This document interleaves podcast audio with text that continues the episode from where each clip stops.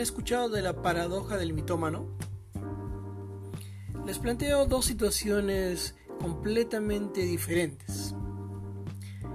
En una primera situación ocurre el siguiente diálogo. Un sujeto A dice, soy un mitómano. ¿Estoy diciendo la verdad o estoy mintiendo? Entonces un sujeto B le responde, estás diciendo la verdad, eres un mitómano. Entonces el sujeto A le dice, si estoy diciendo la verdad, ya no podría ser un mitómano. Ahora veamos una segunda situación. Un sujeto A dice, soy un mitómano. ¿Estoy diciendo la verdad o estoy mintiendo? Entonces un sujeto B le responde, estás mintiendo, no eres un mitómano.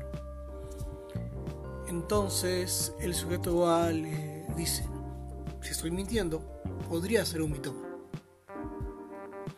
La paradoja del mitómano intenta comunicar que es posible construir oraciones perfectamente correctas según las reglas gramaticales y semánticas, pero cuyo valor de verdad no puede ser planteado en términos de la lógica clásica. Es decir, mm, es muy difícil decir que son o bien verdaderas o bien falsas. En el episodio anterior ya habíamos dicho que a la gente le resulta extremadamente difícil emplear o incluso creer en expresiones lo suficientemente precisas, tales como la siguiente.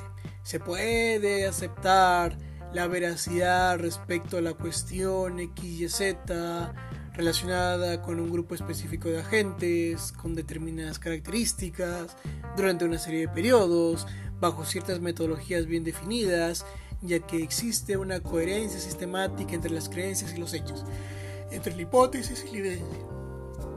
¿Mm?